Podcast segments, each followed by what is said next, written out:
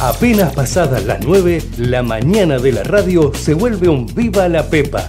Viva la Pepa, con la conducción de Nico Yacoy, por Ecomedio. En el año 83 que hemos supido abrazar y conquistar al pueblo de la provincia y al pueblo de la Argentina. No sé quién se le pudió ocurrir ¿Ves, Kichilov, que no sabés nada? La inflación es siempre y en todo lugar un fenómeno monetario bruto. Sí, absolutamente. Vos sabés que sí. Vos sabés que sí. Vos sabés que sí. No, papi, no te robó nadie. Nadie te robó. Vos podés venir acá y comer esta porquería. ¿Sí? Porque te lo da el Estado. Y son una estafa para el contribuyente también. Porque la gente, cuando paga impuestos, deja de consumir, de invertir. Está molida de impuestos la gente. Porque para eso me votaron. exactamente como dice Cristo. Es exactamente El foco es que mientras nosotros estuvimos encerrados durante meses, hubo un presidente que dictó un decreto que él mismo no cumplió. insisto que tenemos que terminar con la grieta.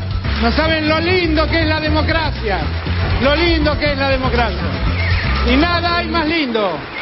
Nada hay más lindo que poder escuchar al pueblo, escuchar al pueblo ese día en que el pueblo La vota. Argentina ha dicho que, que se acaba el populismo, que este es el fin del populismo y que acá viene una etapa totalmente distinta.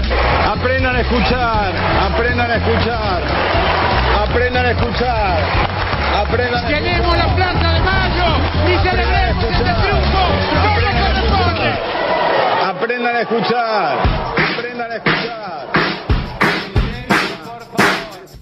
We're on Easy Street, and it feels so sweet.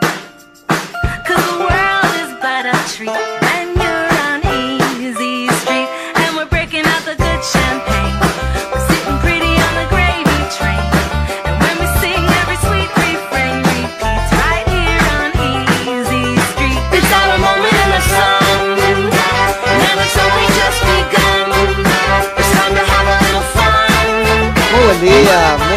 ¿Cuántos cuatro minutitos nos están separando ahora de las 9 de la mañana en la República Argentina de este día lunes 27 de noviembre de 2023 en todo el mundo? Mi nombre es Nico Yacoy, esto Viva la Pepa, lo saben ven bien en la mañana de Ecomedios hasta las... Y ahora es cuando me lo respondo solo, porque no está Mati Urtac hasta las 10 de la mañana. Mati está con su día pedido desde hace varios días. Así que ahí anda, abocado a cuestiones familiares, cosa que nos parece muy bien. Así es que no contaremos hoy con la presencia eh, de Mati Urtac. Presencia necesaria, presencia necesaria de, de Mati Urtac. Hay de todo, hay de todo. Seguimos viviendo este momento de la transición, así que yo creo que nos tendríamos que meter directamente en eso, ¿no? ¿Qué calor que hace? ¿Hace cuánto de temperatura? No sabemos. Bueno, ahora se los cuento. Son todas estas cosas que hace muy bien Mati Urtac y está bien que yo no las diga para extrañarlo, ¿no es cierto? Este, tiene que ver un poco con, con eso la cosa, pero ahora mismo se, se los cuento. Eh, y cómo este, este pronóstico del este, tiempo para el resto del día también es una cosa una cosa interesante. Bueno, nada, acá estamos con 26 grados centígrados de temperatura en la ciudad autónoma de Buenos Aires, 27,1 o punto 1 de sensación térmica. Despejado, esto este, al menos por ahora, 64% de la humedad de la ciudad autónoma de Buenos Aires.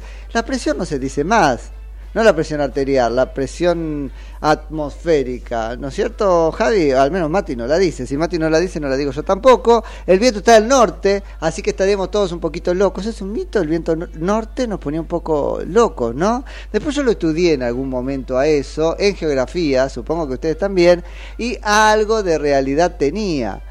Porque el viento del norte traía los polen, pólenes, ¿cómo es el plural de polen? Ah, nos metemos en, ¿ves que necesitamos de Mati Urtac? Bueno, traía el polen de las plantas, capaz no tiene plural. El polen de las eh, plantas de no sé dónde, bueno, viene del norte, ¿qué sería? Del norte mismo y el este, litoral hasta llegar a la ciudad de Buenos Aires y, al- y enloquecernos a todos. No sé.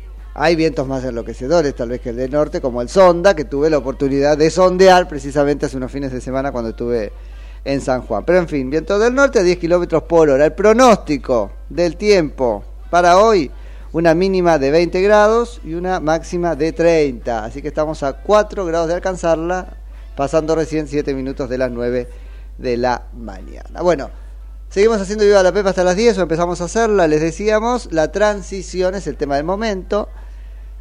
Todo el fin de semana yendo y viniendo algunos nombres respecto de los eh, principales cargos de lo que debería ser el eh, gabinete de Javier Milei como próximo presidente de la República Argentina. Acá hay como dos cosas me parece que decir. La primera es la transición en sentido estricto, que sería qué cosa, todo ese dispositivo más informal que formal de relacionamiento y cooperación entre un gobierno que llega y el gobierno que se va.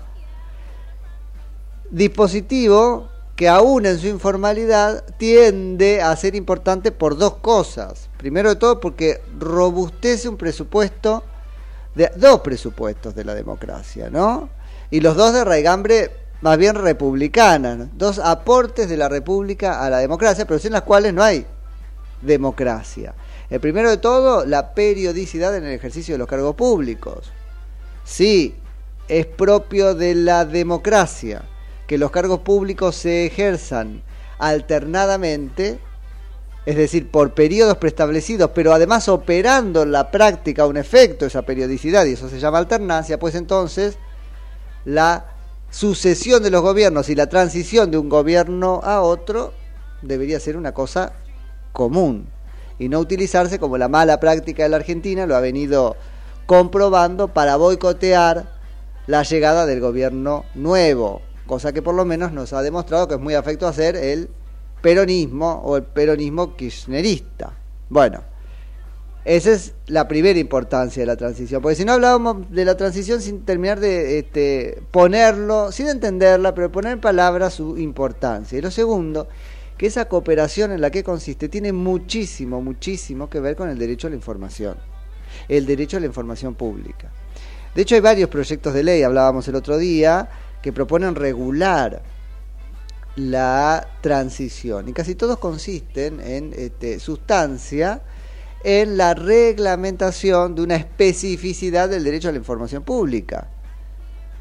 El derecho que tiene, primero de todo, el gobierno entrante a conocer la información obrante respecto del estado de la nación de manos del gobierno saliente, pero inmediatamente después el derecho que tenemos todos nosotros a conocer ese resumen, porque es cierto, empieza el gobierno nuevo, pero nosotros empezamos también. Así es que es una formación, información que eh, nos pertenece a todos, salvo por supuesto los puntos siempre menores de información confidencial. Bueno, en ese eso es lo que está pasando en la Argentina ahora. Y decíamos, esa es la dimensión, si querés, propia de lo que es la transición. Después está lo que pasa en cada uno de esos equipos, el del gobierno entrante y el del gobierno saliente, pero sin vinculación con el otro. Eso no es propiamente la transición y me parece que es lo que más abocados no tienen en este tiempo. ¿Qué sería? El boxes. Sería la preparación, el precalentamiento, la vuelta previa, no lo sé, del equipo del presidente electo para efectivamente entrar en el gobierno recién el día 10 de diciembre. Creo que de esto hemos visto y estamos viendo, y aún veremos mucho más, que de lo primero. ¿Y eso por qué razón? Porque no está habiendo una auténtica cooperación, al menos formal, entre el gobierno que viene y el gobierno que se va, más allá de esa reunión del presidente de la Nación, Alberto Fernández, con el presidente electo, una suerte de puntapié inicial a una sucesión de conversaciones que deberían estar teniendo lugar en todas las instancias del gobierno y no sé si efectivamente están teniendo lugar o en cualquier caso no sé cuán fructíferas esas reuniones sean. Ahora, del lado del equipo de Javier Meley tenemos de todo, muchísima especulación. Lo primero que me gustaría hacer a mí es un poco un posicionamiento crítico respecto de cuál es la función del periodismo en ese contexto, porque estamos por ahí repitiendo inercias que no sé si tienen que ver con el nuevo tiempo en el que ingresa la, la República Argentina. No es que sean tan importantes. No, hay, a ver, hay regímenes en los cuales los gobiernos le ponen el nombre al tiempo. Bueno, las dinastías chinas, a los periodos. O, esto no es tan importante como eso, pero ciertamente el, el, gobierno de Javier Milei, un poco por su contundencia en la campaña, pero también por la contundencia del, del triunfo, abriga ahí ¿no? alguna esperanza. Vamos a hablar en un ratito nada más sobre el sentir social de la, de, de- la opinión pública o el sentir de la opinión pública sobre el gobierno de Javier Milei próximo, eh, que nos autoriza a pensar, bueno, nada, es, es un signo del, del tiempo, ¿no? Caracteriza eh, a, eh, este tiempo. Bueno, probablemente ten- tengamos que ir a ese tiempo nuevo con una predisposición nueva, que no implica regalarle a Javier Milei nada, pero implica entender su dinámica. Alguien que además nos dijo ser muy crítico de la casta. La casta implica actores, pero impli- implica sobre todo dinámicas. Lo que te vuelve casta no es tanto la historia, sino el comportamiento, la práctica. Bueno, no encastemos a Javier Milei desde el principio interpretando como propios de la casta, es decir, como los de siempre, los comportamientos del presidente electo. Tal vez responden a un razonamiento distinto. Digo, no se lo regalo, lo tendrá que probar, lo veremos en los hechos.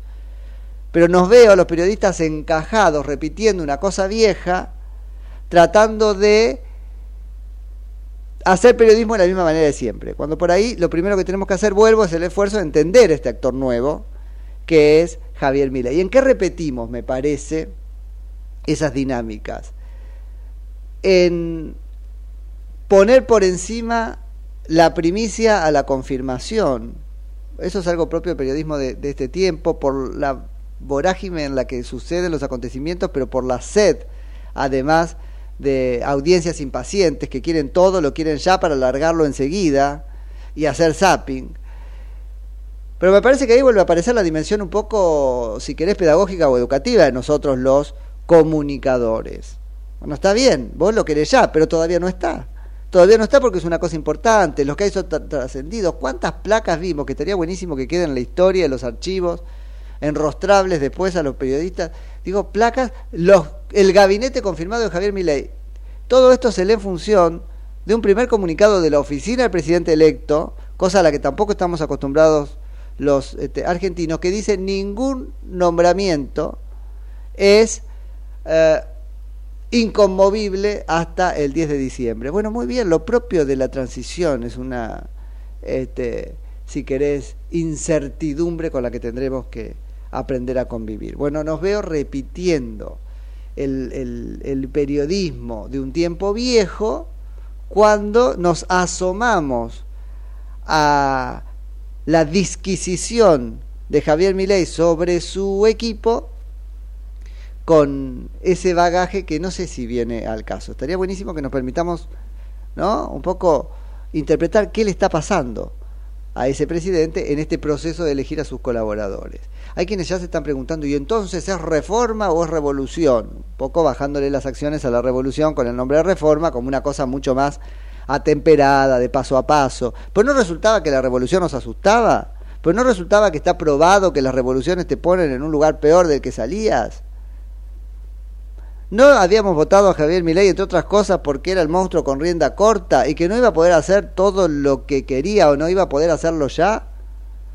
Bueno, me parece que tenemos que además sostener las decisiones y no estoy pidiendo que las sostengamos contra la evidencia empírica del incumplimiento durante dos años.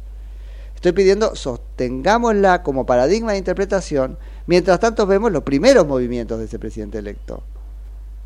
Así que va en el principio del programa una crítica a nosotros como, como analistas y, como periodistas, primero de todo. ¿Qué es lo que estamos viendo? Efectivamente, me parece un Javier Milei que está tanteando, que está tanteando el, el escenario, tanteando de muchos tanteos. Pero primero de todo es un tanteo de tipo político, las condiciones de posibilidad de la reforma que prometió y en la que está convencido. Vuelvo, las condiciones de posibilidad de la reforma que prometió y en la que está convencido. Hay una construcción ahí de poder. Y por otro lado, la construcción también del gabinete, que es solo la punta del iceberg. Y ahí se juegan muchísimas cosas. Primero, la fisonomía que tenga el gobierno en términos de no quiero decir robustez política porque a la robustez política se puede llegar desde distintos caminos, pero en términos de coalicionismo, lo llamamos así, ¿hasta qué punto será un gobierno de la libertad avanza o será un gobierno de la libertad avanza y otros elementos que le aporten cuadros?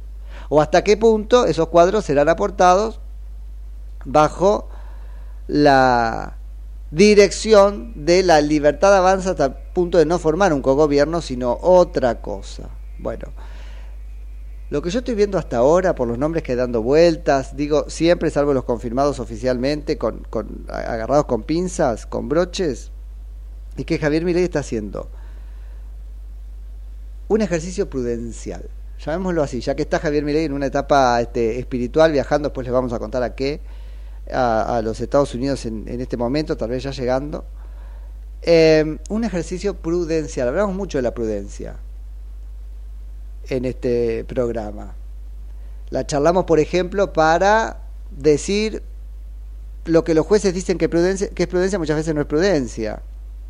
Porque, no, porque es una dilación hasta que haya mejores condiciones para que le sea menos caro tomar una decisión que a él mejor le convenga. Mm, no sería prudencia. Trabajamos mucho en este programa la idea de que la prudencia no es algo que tenga que ver necesariamente con la inacción, sino al contrario, traemos prudencia, es saber o es también saber cuándo apretar el gatillo, dicen alguien en el padrino. Sí, claro, es acción. Prudencia también es acción. Prudencia es la calibración de los principios con la realidad práctica, los principios generales con esa cosa multiforme, cambiante que es la realidad. Lo veo Javier Milei eh, en este momento, de alguna manera viviendo un proceso en este sentido prudencial. Y me parece que ya hay algunas puntas respecto de cómo sale de este proceso. Eh, pareciera que con la convicción de que esto que él ha propuesto tiene que ser hecho a la vez todo junto y a la vez por etapas. A la vez todo junto porque hubo una confirmación anoche de esta idea de el montón de leyes que van a ser presentadas ante el Congreso Nacional, no sabemos si efectivamente muchas o pocas, pero muy grandes, que se llaman ómnibus, desde el principio para ser tratadas con la emergencia de sesiones este, extraordinarias, eso por un lado, y por otro lado por etapas, como parece que viene la cosa en materia económica, con un gobierno muy, muy enfocado a desarmar el problema de las LELIX primero, determinando esto incluso el nombramiento de los titulares de los cargos para ocuparse de las otras cosas casi que después. Así que vuelvo, lo veo y nos vamos a meter después de la charla que vamos a tener ahora, otra vez con esto. Más tarde, sí, lo veo Javier Milei en un proceso en este sentido prudencial, viendo cómo hace realidad sus principios generales en este contexto en el que consiste la Argentina. ¿Y qué es la virtud de los políticos, la prudencia? Porque si no, plantás la planta donde no prende. ¿Y qué hiciste con tus principios? Los entregaste. Entonces, eh, guarda con eso, estémoslo eh, mirando, yo les propongo desde esta perspectiva. Tenemos en línea ahora a Martín Bazán, que es subdirector de SB Consultores. Hola Martín Nico Yacoy en Ecomedios, buen día, gracias por atendernos. ¿Cómo estás, Nico? Un gusto saludarte. Gracias bien, por la invitación. Bien, bien, muy bien. ¿Vos? Bien, bien, todo tranquilo. Me alegro. Che, eh, bueno, han estado ahí midiendo cosas después del triunfo de Javier Milei. Sí, la idea era salir después, bueno, del proceso electoral Mm. este tan largo que habíamos tenido a ver qué había quedado de las perspectivas un poco de eh, lo que habían sido después de las elecciones y sobre todo de cara a lo que va a ser la asunción no del 10 de diciembre. Eso me- Eh, Primero quedamos agotados. ¿Tienen algún indicador sobre eso? Como ciudadanía, ¿cómo quedamos? ¿O ahora estamos como eh, revitalizados después del resultado? Yo creo que no tenemos indicadores, pero creo Ajá. que el proceso electoral fue larguísimo y Ah. seguramente todos están en algunos lugares incluso votando intendentes, gobernadores Sí. en días distintos Bueno. a lo que fueron. Córdoba es infernal el, el- el- este calendario. Sí, yo personalmente he ido a votar este año tres para presidenciales, eh, una gobernador, una intendente, casi seis, cinco veces.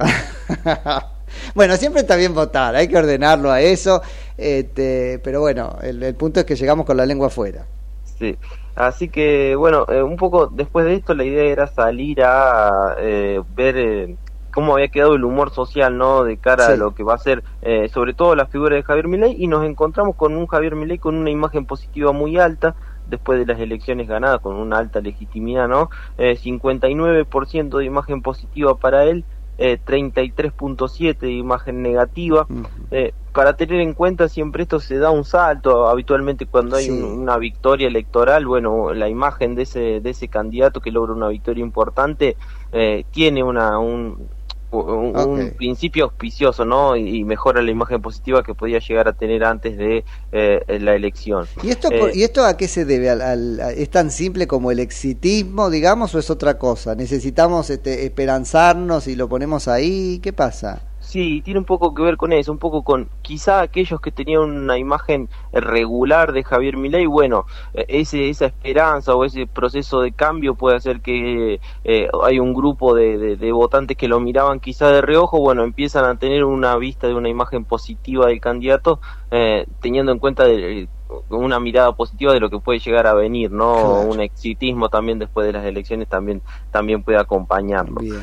¿Qué significa este número puesto en perspectiva? ¿Qué ha pasado con otros presidentes? ¿Qué, qué noticia nos da eso?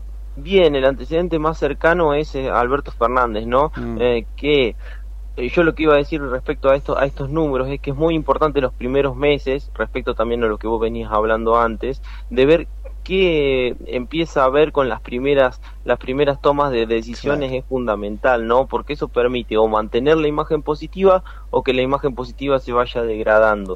Eh, pensando en Alberto Fernández como antecedente más cercano, llegó a tener una imagen positiva eh, en, en épocas de pandemia cercana al 75%, ¿no? Eh, y bueno, hoy si hiciéramos un nivel de imagen seguramente estaría por debajo del 20% de en imagen positiva. Así que fíjense todo lo que transcurrió en el medio, Sí, ¿no? Y sí. cómo se va desgastando la imagen.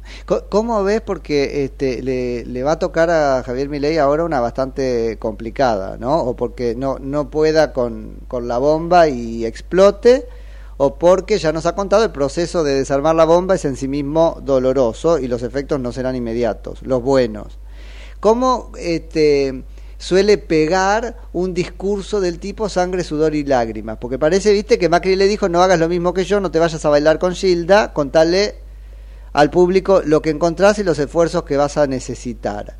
Eh, ¿Eso te puede prodigar más imagen positiva o vas al muere casi seguro?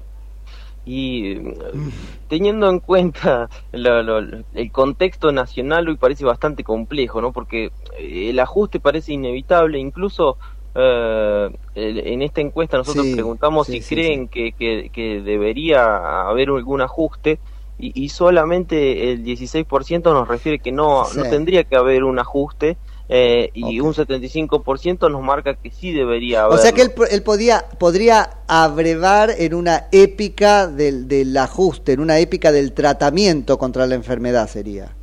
Sí, yo creo que en el- eh, hay un consenso social que- que cree que eh, el ajuste se debe dar. Obviamente que hay distintos matices y de distintas maneras, ¿no? Un 30% nos dice que debe ser el ajuste lo máximo posible y hay una gran mayoría que es el 53% que nos dice que el ajuste se debe dar de una manera moderada sin afectar a la educación, a la salud y a los programas sociales. Bueno, a eso me pareció muy interesante. Ayúdame a decodificar esa pregunta, porque la verdad es que aun cuando eh, aparentemente será contundente, el ajuste que pregona Javier Milei no implicaría eh, ni a la ju- ni a la salud, ni a la educación, ni a los este, planes sociales.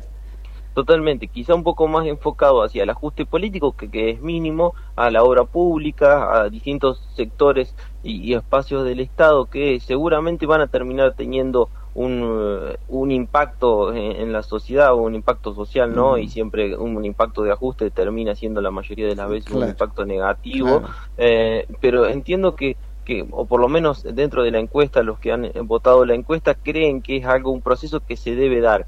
Hay que ver si eh, sigue teniendo la espalda como para que ese proceso de ajuste se dé y los, eh, por lo que entiendo y, y económicamente, los efectos no se vean a corto plazo y seguramente sigamos manteniendo un proceso Eso. inflacionario bastante alto. Entonces Eso. son dos consecuencias simultáneas que yo no sé si eh, se- eh, estamos en un país que está preparado, sobre todo por cómo viene sé. este proceso de los últimos años, eh, cómo estamos y cómo van a ser los procesos paritarios y bueno, y un montón de cosas que seguramente se va a tener que ir resolviendo en este último tiempo. Entiendo que eh, la sociedad sabe que estamos en un proceso complicado, pero no sé si está, eh, si, si entiende bien cuáles van a ser las consecuencias de muchas decisiones. ¿no? Es probable que sí, porque ya está, a ver, porque entiende esas consecuencias en la economía este, doméstica de cada uno con el propio sufrimiento, ¿no?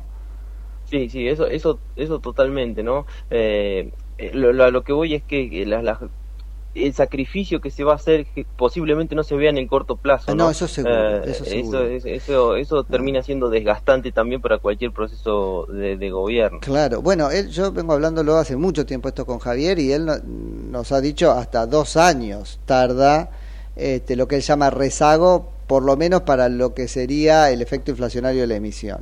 Ahora lo apuró un poco porque dice, claro, es tanto lo que se emitió que qué sé yo, que lo vamos a aspirar más rápido, pero es un año y medio. Entonces Sí, un montón totalmente. de tiempo. son esos son esos eh, eh, esas fechas digamos entre un año y medio y dos años para poder eh, tener algún control sobre lo que puede llegar a pasar en, en términos de inflación Eh, eh, después se pueden ir tomando otras decisiones sobre la microeconomía no pero Claro. eh, pero seguramente será un proceso que eh, tiene que ver un poco con lo quien votó la plataforma de Milei no Sí. sabía que había reformas de primera segunda de tercera generación y, y que son procesos bastante largos no E- Eso fue un ejercicio intelectual, incluso de, de honestidad intelectual del equipo de, de, de Milei, que no contribuyó nada al debate público a su favor, porque la verdad es que incluso los periodistas mezclamos las tres generaciones, eh, lo, lo trajimos como aplicando los vouchers el primer día, digo, no, no, no estuvo tan bueno. Sí, sí, que, que eh, en términos de, de- se empezó a confundir todo desde un principio, ¿no? Y después cuando se intentó explicar que son procesos A propósito, que se quiso sí, entender, sí, porque sí, la verdad es que nadie que la leía podía confundirse, era muy claro. que van a llevar mucho tiempo, bueno, después terminó eh, usándose a- en contra de, de Javier Milei, pero me parece que fue de, de una honestidad intelectual también bastante interesante, ¿no? Que no se da eh, que no se da en ningún en muchos procesos electorales. Totalmente. Bueno, pero a ver, eh, y volviendo a este tema de- del sangre, sudor y lágrimas, Javier lo que hizo fue prometer desierto. Él, él, pro- él prometió desierto. En este sentido se parece mucho a Lilita, ¿no? Hay que ver cómo se comporta como líder mientras este, caminamos el desierto. Pero a diferencia de Macri y los brotes verdes y qué sé yo, él nos advirtió que va a haber una primera parte muy difícil. Exactamente, hay que ver, eh, seguramente es, este es un trabajo interesante para nosotros también, Sí, claro. de, de ver cómo va evolucionando eh, la opinión pública en el transcurso que vamos transitando ese desierto, ¿no? Porque seguramente va a haber una etapa de desgaste bastante importante, hay que ver cómo logra amortiguarlo con otras políticas que vayan Sí. mostrando algún tipo de cambio que seguramente ya están pensadas y se va a ir andando en el transcurso de, de ese, de ese caminar Eh, el, por el maná, desierto. porque o nos va poniendo algunos pancitos, por, o si no, eh, te va a ser muy difícil seguirlo.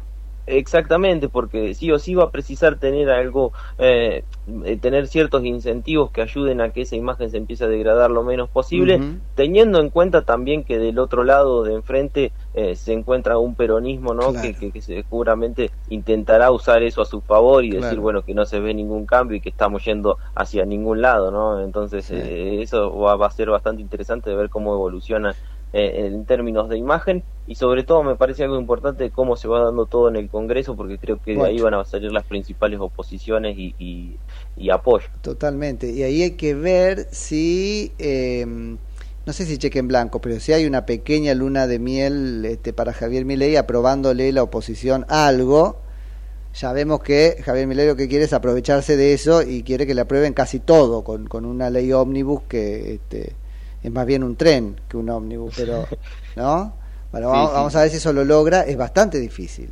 Sí, y, y sobre todo socialmente también siempre se habla de los primeros seis meses, ¿no? Sí. Y, y creo que acá Javier Milei va a precisar un poco más de seis meses. Hay que ver, bueno, cómo conlleva ese, ese año después de los seis meses, Sí. eh, que, que sí van a ser muy importantes para la Argentina y hay que ver también qué proceso eh, lleva adelante el Congreso en relación a ese año, Claro. eh, porque termina siendo clave en relación a las leyes que, bueno, no puedan llegar a salir desde un principio, ahora, de cómo se van dando lo, lo que vaya pasando y hay muchas cosas que entiendo se van a ir encontrando en el camino. Además no tiene mucho tiempo, Javier, para sostener este apoyo del que vos nos contás ahora, hay que ver cómo se traduce, pero digo esta imagen positiva, eh, para amenazar con éxito, y digo solo amenazar con, por ejemplo, alguna convocatoria a consulta popular o lo que sea, aunque no sea vinculante, aunque sea meramente te- testimonial, pero una manera, ¿no?, de, como Menem en su momento, amenazar con eh, dejar evidenciado que el Congreso está eh, descolgado de la realidad.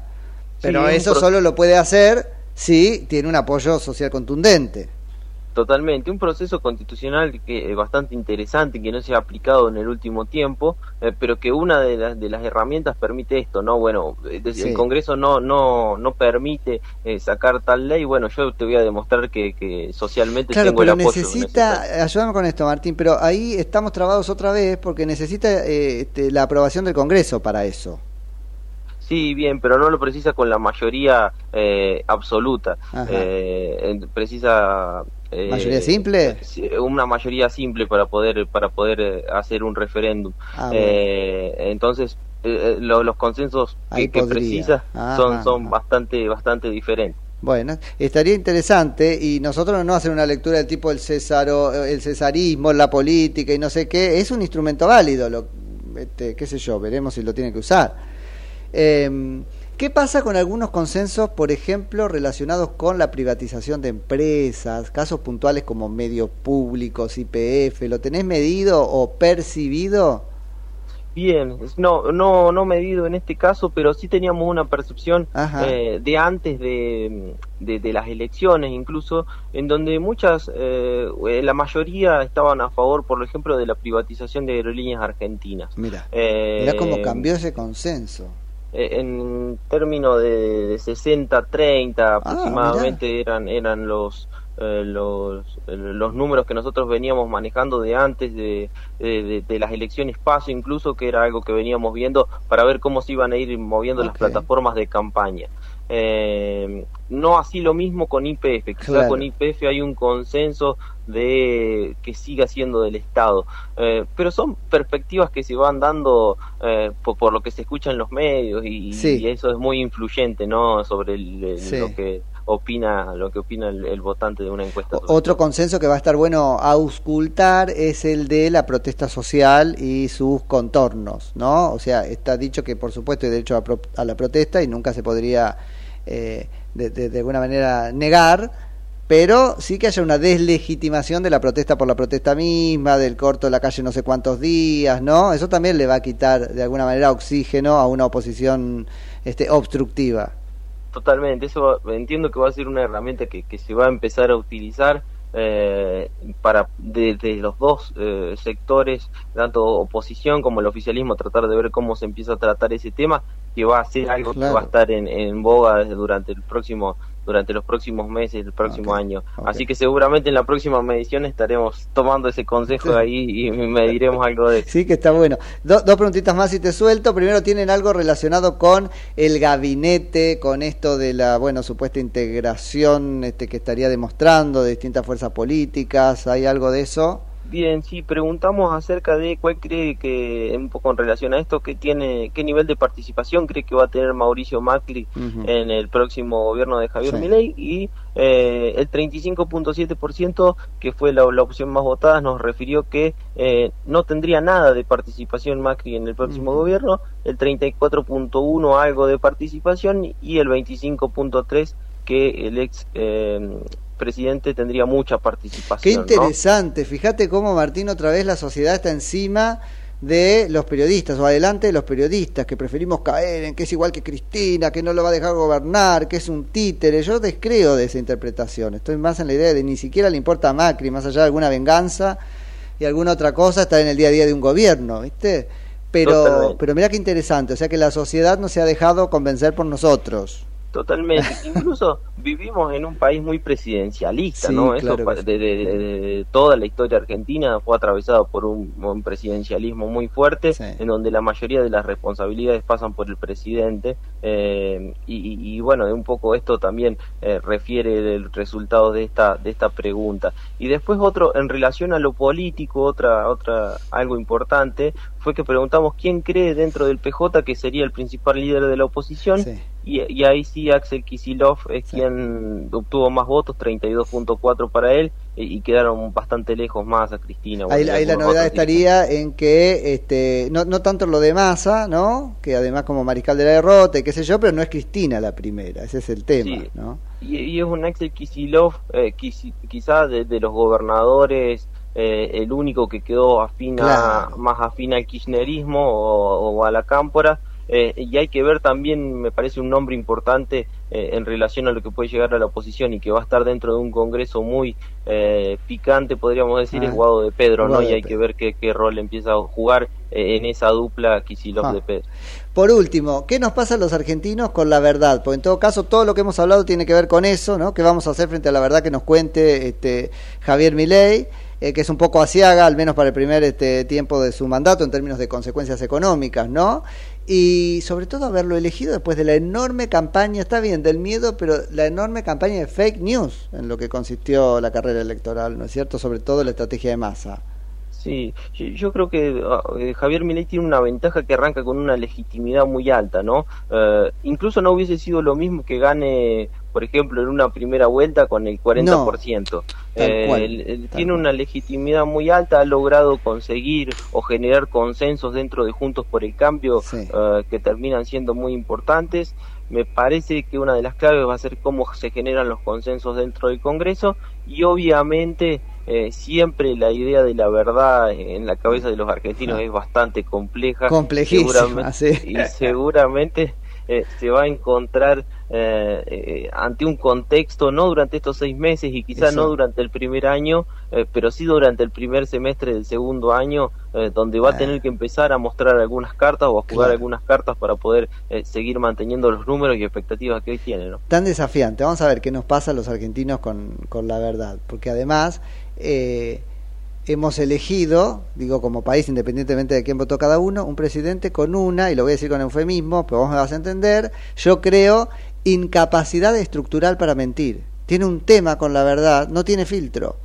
Podrá estar equivocado, es su verdad, pero a ver qué nos, pa- nos pasa a los argentinos con alguien que te la dice en la cara. Totalmente, y hay que ver también cómo empieza, si sigue manteniendo, que entiendo que así será, eh, ese proceso de, de verdad y, y los discursos no empiezan a cambiar. Es ¿no? que no puede. siempre Me parece que ahí hay un tema Bien. en su estructura de personalidad que no puede. ¿eh? Lo que él piensa te lo dice. Bien. Así Así, que- que, seguramente es a- bastante interesante. Muy. Quizá uno de los primeros procesos políticos que se dé de esta manera, ¿no? Argentina. Totalmente. Vamos a ver qué nos pasa con eso. Martín, te suelto para que me atiendas otro día. No, por favor, siempre a disposición. Muchísimas Dale, gracias. Te mando un abrazo grande. Hasta luego. Es Martín Bazán, que es subdirector de CB Consultores. Ecomedios.com AM1220. Estamos con vos. Estamos en vos. ¿Sabías que Buspack te lleva lo que necesites a más de mil puntos de recepción? Con confianza, seguridad y al mejor precio. Envía lo que sea sin límite de tamaño. Pac Pac. Envíalo al toque con Buspack. Porque Buspack llega mejor. ¿Cuándo fue la última vez que te tomaste un respiro para ver un amanecer? Descubriendo lugares distintos que te hacen soñar, emocionar. Lugares que se convierten en felicidad cuando compartís ese momento con amigos. ¿Cuánto hace que no te tomas un respiro para descubrir algo distinto? Catamarca es mucho más que un destino.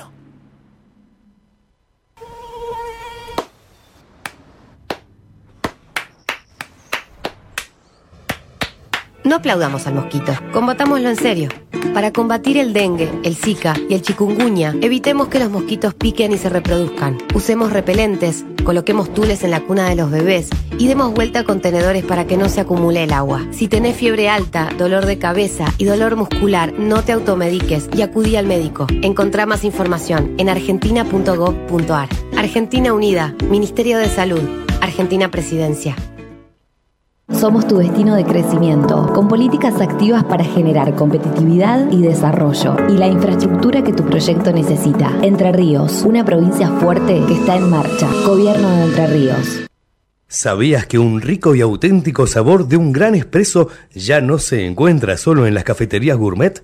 Y además, con la línea de cafeteras Oster, la preparación de tus bebidas favoritas con café son tan ilimitadas como tu imaginación. Conoce todas las cafeteras disponibles para vos en www.osterargentina.com. Informate en ecomedios.com. Seguinos en Facebook, Ecomedios Live.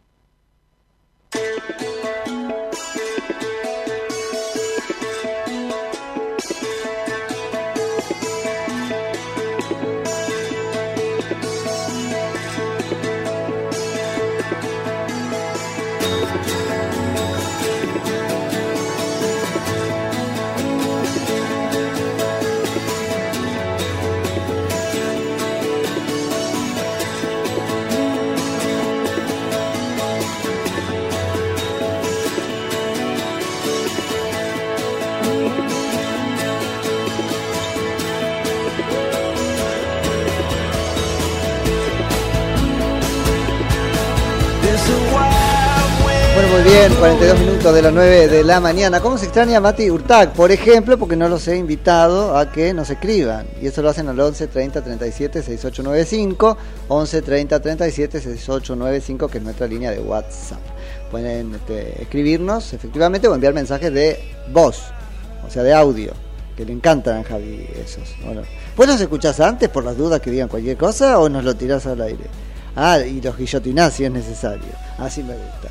Sos el joven manos de tijera de la... Eso, eso mismo. 11 30 37 68 95. Bueno, nos quedó ahí un poquito sobre el viaje de este, Javier Milei, que hizo en un avión eh, privado y ahora al- alguna este, precisión sobre eso, que no sé si es lo, lo importante. Lo primero es con quiénes fue, porque ahí va un eh, mensaje o varios. Viajó con Nicolás Pose, que es su confirmado jefe de gabinete de ministros de la Nación. Viajó con eh, el Toto Caputo, que parece, después de esta foto que publicó él mismo en su cuenta oficial de X ayer, confirmado por lo tanto como ministro de Economía.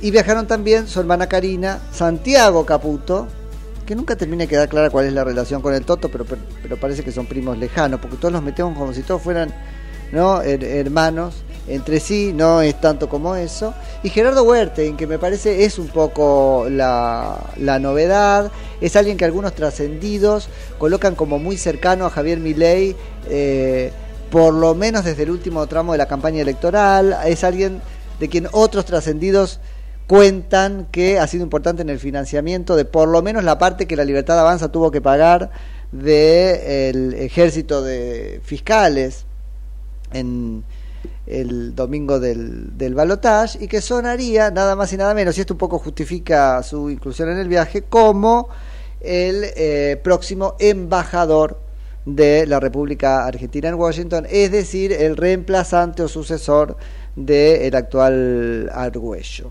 Así que bueno, esto es lo que tenemos, una comitiva encabezada por el propio Javier Milei y compuesta entonces por Luis Toto Caputo, Karina Milei, Santiago Caputo, Nicolás Pose y Gerardo Huertein. Sobre Gerardo Huer- Huertein hubo ya algún este, escarceo sobre su posible nombramiento en los Estados Unidos en preguntas que se le hicieron al embajador nor- norteamericano Mark Stanley, que dijo, hemos trabajado bien con Huertein en otras cosas, estaría bien que sea el próximo embajador. Huertein viene de ser durante varios, muchos años presidente del Comité Olímpico Argentino.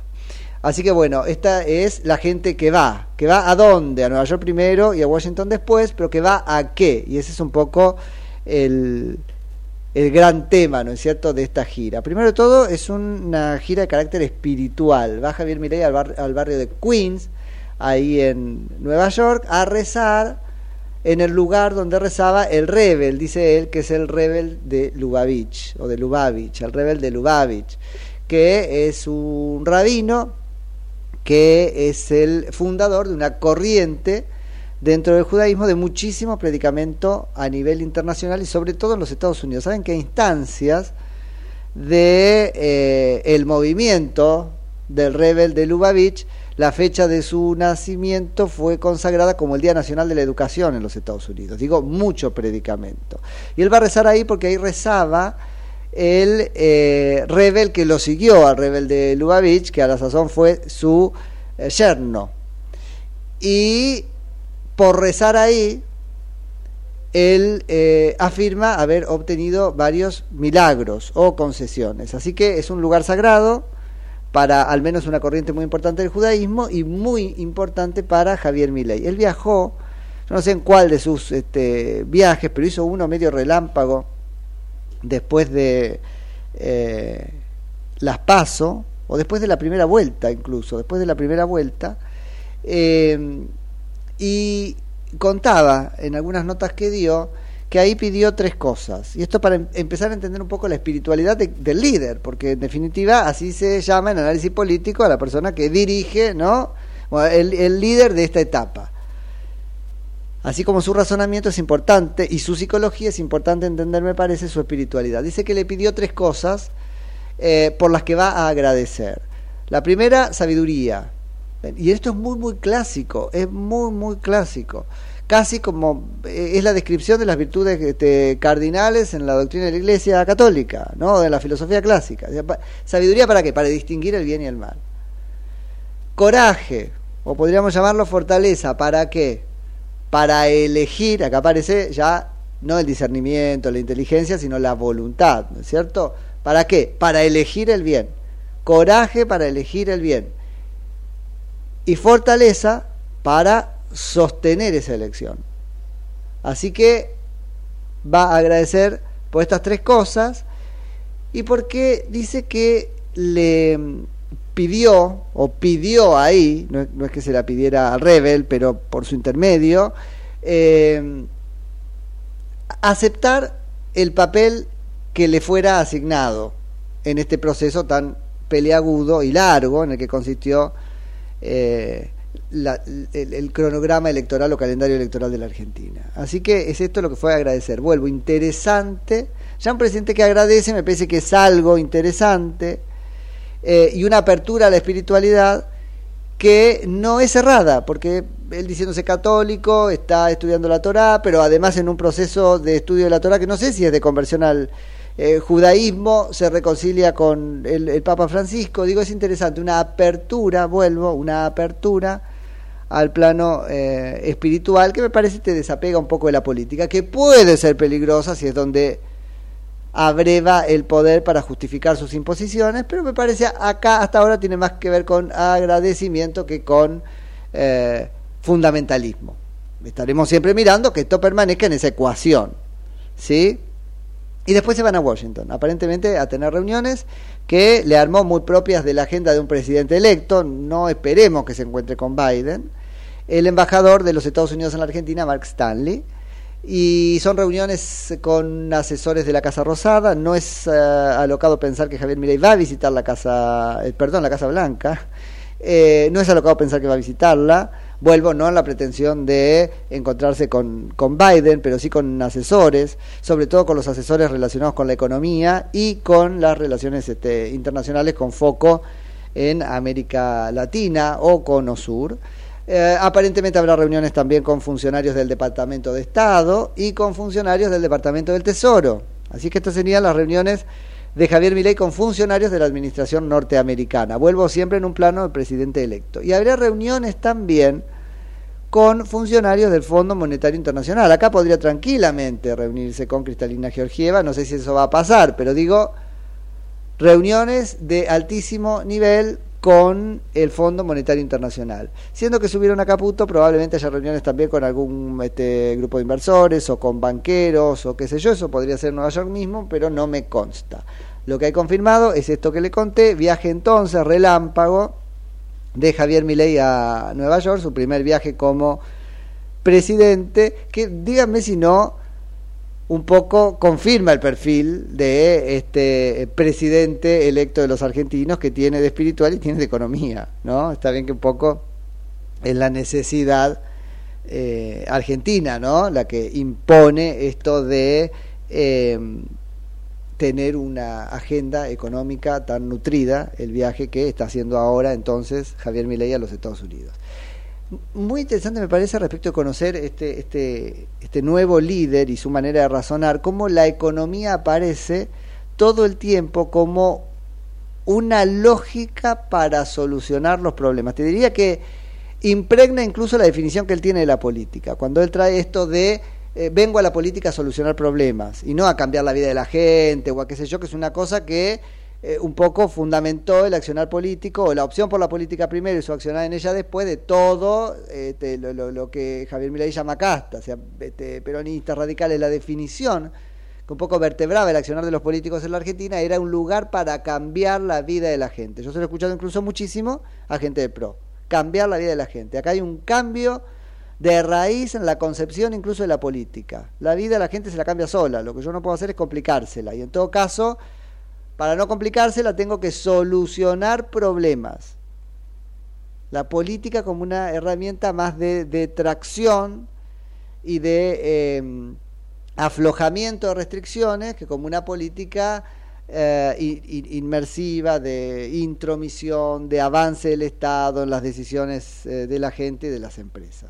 Pero vuelvo, la economía como lógica para no solo la solución, sino para el abordaje de todos los problemas. Esto ya se lo habíamos visto Javier Milei en, su etapa que se llama campaña este, o batalla cultural, en la campaña política, lo había llevado a cometer algunos errores, a mí me parecía que daba como poco el abordaje economicista que él hace, por ejemplo, de la seguridad, cuando dice este, de eh, cosas como no ir preso no es un incentivo suficiente para costo-beneficio, robo igual, quedaba como, y ahora eso va como madurando, me parece. Lo vamos a ver mucho hablar de condiciones iniciales, hablar de este, usar el bagaje instrumental que tiene, que es el económico, para el abordaje y el avistamiento de soluciones a los problemas que aquejan a la Argentina.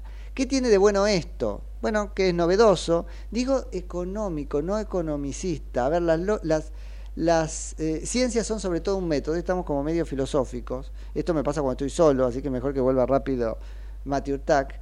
Eh, hay muchas definiciones de ciencia, pero una que a mí me parece la, más importante es de las ciencias como métodos. Las ciencias son caminos, caminos para conocer determinadas cosas, caminos muy, además, eh, modelados por esa cosa que quiero estudiar. A las ciencias las definen los métodos. La diferencia específica, te diría, de las ciencias entre sí es el método distinto de cada una de ellas, apropiado al objeto que estudia. Bueno, no quiero decir que todo lo ve como una cuenta, Javier Milei, no es eso, no como una cuenta, sino con el método de razonamiento de la economía, que a diferencia del método de razonamiento, no sé, de los abogados, por ejemplo, o ni te cuento de los políticos, es un método de razonamiento hiperrealista, hiperrealista. El del abogado en mucho puede ser un razonamiento, y el del político ni te cuento, un razonamiento del de, de, de, lo que podría ser. Total, yo tengo el poder para cambiarlo. Las normas jurídicas son un deber ser, pero no son el ser tal cual existe de las cosas, son un deber ser.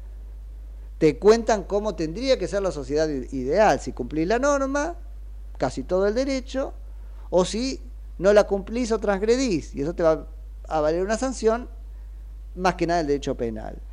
La economía es lo que tengo y lo que no tengo, y lo que puedo hacer con lo que tengo y con lo que me falta. Entonces me parece que eh, esto nos habla de un Javier Milei con método, que es en definitiva un, una ordenación en la este, programación de las cosas y del gobierno, por eso lo vemos ahora muy enfocado en lo que él cree que es lo primero, que es la LELI, que digo, eso me parece muy importante, pero además un método muy relacionado con la realidad, lo que tengo, lo que no tengo, la escasez, los recursos, así que eso configura en sí mismo una, me parece, una novedad importante en la Argentina. Y antes de irnos, les cuento que habló Alberto Fernández. Eso sí, habló Alberto Fernández, lo estuvo haciendo en varios eh, medios, lo hizo en perfil y en otros. Tiene acordadas estas entrevistas, parece desde hace un tiempo, porque está determinado Alberto Fernández en tratar de dejar atado una este, visión propia de su legado. Saben que él ha dicho que le entrega el bastón y eso ya es bastante. Es bastante que haya llegado a los cuatro años. Digo, todos pusimos mucho de nuestro espíritu republicano para que eso este, sucediera, ¿no? Pero además, de alguna manera supera el berrinche de Cristina Fernández de Kirchner, que no se lo doy, que dónde se lo doy, que no quiero, que no. Y la maldad de deslegitimar al que sigue. Bueno, después de entregarle el, este, los atributos del mando, que básicamente son este, bastón y banda, al eh, presidente de la Nación se va a Europa, puntualmente a España. Aparentemente tiene ofertas para dar clase y es interesante pensar qué universidad puede estar interesada y en todo caso qué alumnos de escuchar al presidente el mil por ciento de inflación, ¿no? Del 40 y cuánto, 43% de, de, de, de pobreza, del 40% de informalidad en, en, en, el mercado laboral en la, en la Argentina. La verdad, pero bueno, él dice que tiene esa posibilidad, muy a lo este, Isabelita, ¿no es cierto? Se va a vivir el retiro temprano en, en España. Total se lo bancaremos nosotros, ¿no es cierto? Eso sí está claro, con la jubilación. El punto es que antes de eso, o antes que eso, eh, hay preocupación en el entorno del eh, presidente Alberto Fernández por dejar, a, dejar atados algunas apreciaciones respecto de su legado.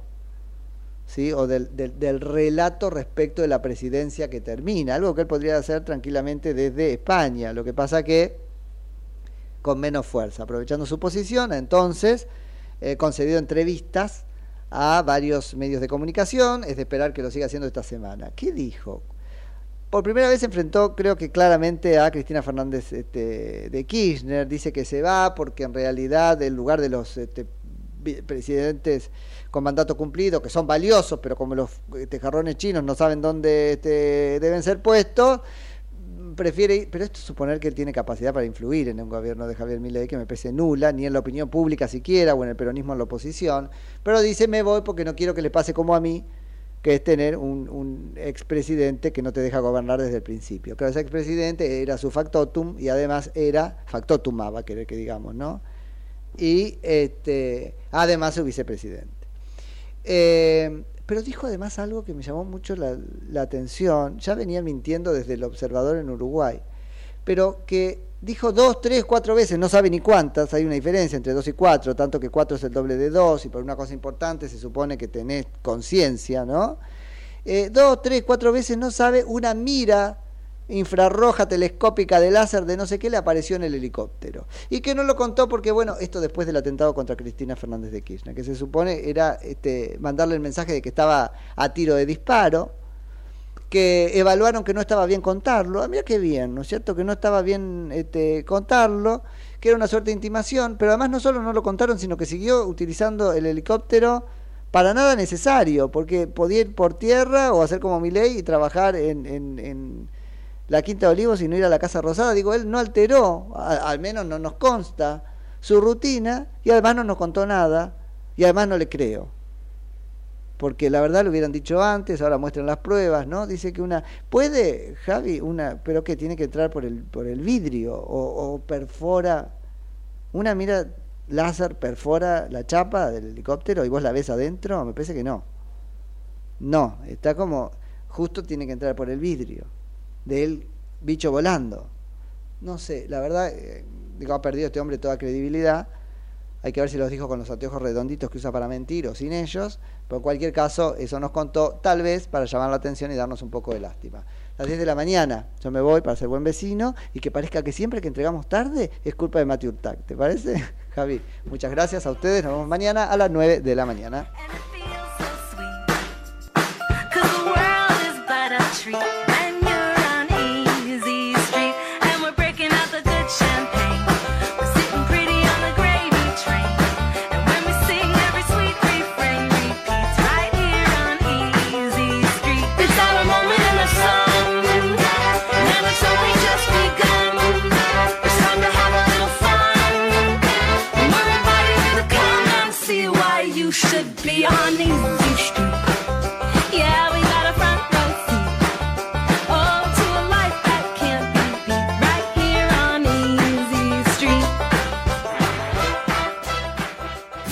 Desde Buenos Aires, transmite LRI 224, AM 1220, Ecomedios